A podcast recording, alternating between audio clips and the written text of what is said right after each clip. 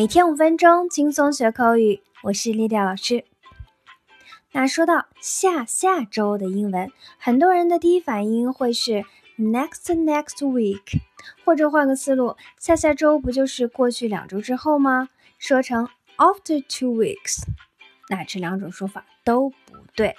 其实这样表达就落入了 Chinglish 的陷阱。那么正确的说法应该是怎样的呢？我们先来看一段对话。What day is it today?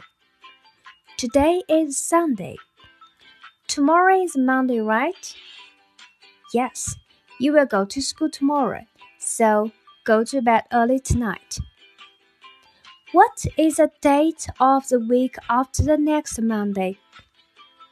Yesterday was June the 1st. What is a week after the next Monday's date? June the 10th. Yes, you are right.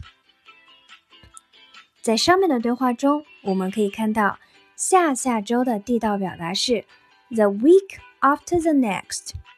那在下一周之后的周，当然就是下下周了。那类似的表达方式还有下下个月，the month after the next。后天，the day after tomorrow。